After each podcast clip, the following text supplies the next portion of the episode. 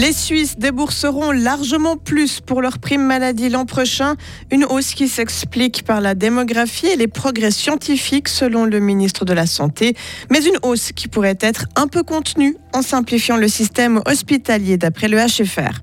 Et c'est la, la, fin du rêve européen pour les basketteurs d'Olympique qui se sont inclinés en qualification hier soir. Du soleil, de la douceur aussi, 23 degrés aujourd'hui. L'ensoleillement sera parfois euh, réduit ces prochains jours, mais il continuera euh, de faire bon chaud. Nous sommes mercredi 27 septembre 2023. Bonjour Delphine Bulliard. Bonjour.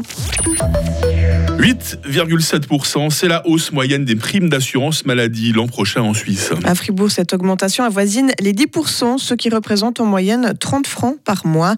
Le Conseil fédéral l'a annoncé hier à Berne. Cette hausse s'explique en partie par un rattrapage des années précédentes et le report de soins en raison de la pandémie, mais elle est surtout liée à une progression importante des coûts de la santé. Les explications du président de la Confédération, Alain Berset. Écoutez, il y a des raisons, certaines sont valables en fait. Le vieillissement de la population euh, l'arrivée sur le marché des médicaments très innovants, mais qui sont aussi beaucoup plus chers, mais on souhaite y avoir accès. Puis ensuite, eh ben, il y a des augmentations de, prestations et de coûts qu'on n'arrive pas trop à s'expliquer. Mais on a vu que ça a augmenté de manière assez brutale. Notamment au premier semestre 22 comparé au premier semestre 23, on a certains domaines où ça augmente de 10, 11%. Imaginez, c'est vraiment massif. Et tout ça a immédiatement ensuite des conséquences sur les primes. Pour freiner cette hausse des coûts, il faut prendre rapidement des mesures, estime le ministre de la Santé. Et Alain Berset d'appeler le Parlement à faire aboutir des réformes pour plus de transparence et un meilleur pilotage du système. De son côté, le directeur général de l'hôpital fribourgeois estime que le système de santé actuel arrive au bout, il faut le réformer et ça passe notamment par une simplification du système. Marc Deveau. Les hôpitaux, on a dû créer des nouvelles fonctions, des nouveaux rôles, rien que pour améliorer la facturation.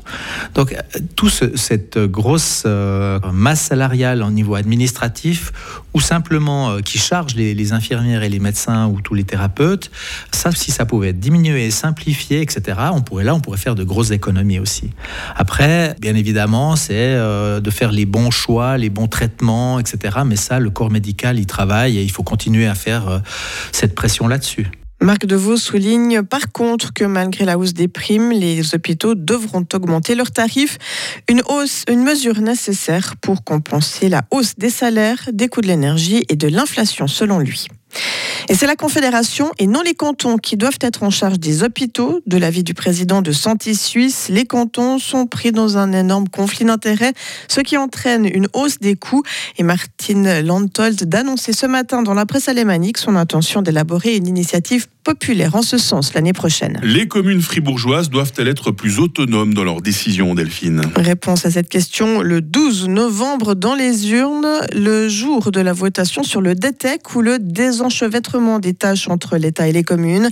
La population fribourgeoise se prononcera sur le premier paquet qui touche des domaines comme les crèches, les homes ou encore les soins à domicile. Le canton recommande de l'accepter afin de confier aux 126 communes seul le financement des prestations complémentaires pour un coût de 75 millions de francs par an.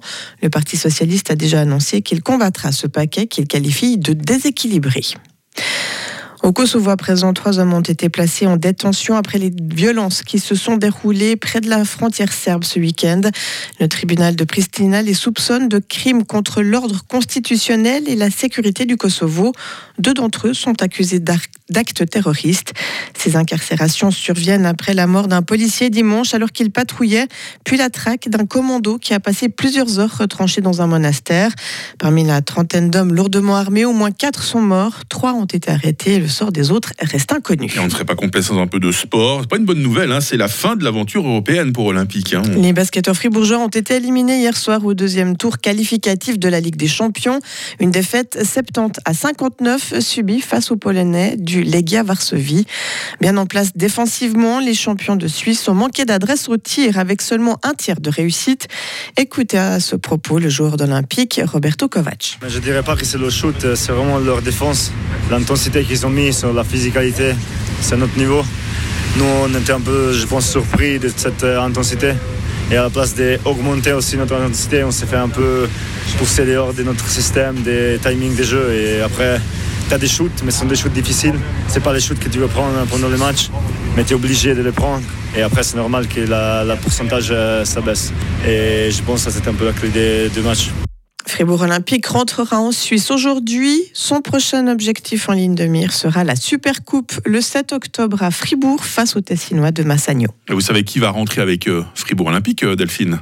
Valentin Danzy. Bah ouais, d'autres envoyés spéciaux Bah qui se réjouissait de pouvoir encore passer quelques jours en Turquie. Il doit être déçu lui aussi, je pense. hein. Voilà, mais il va retrouver le, le soleil suisse, bien. Ah mais nous on est content de le voir revenir parce qu'il nous manquait notre Valentin. hein. vous êtes avec nous toute cette euh, matinée Delphine, on vous retrouve à, à 6h30 mais avant cela avec toute l'équipe hein, dans quelques instants on va lancer la question du jour. Autant vous le dire tout de suite c'est une question qui fâche. Hein.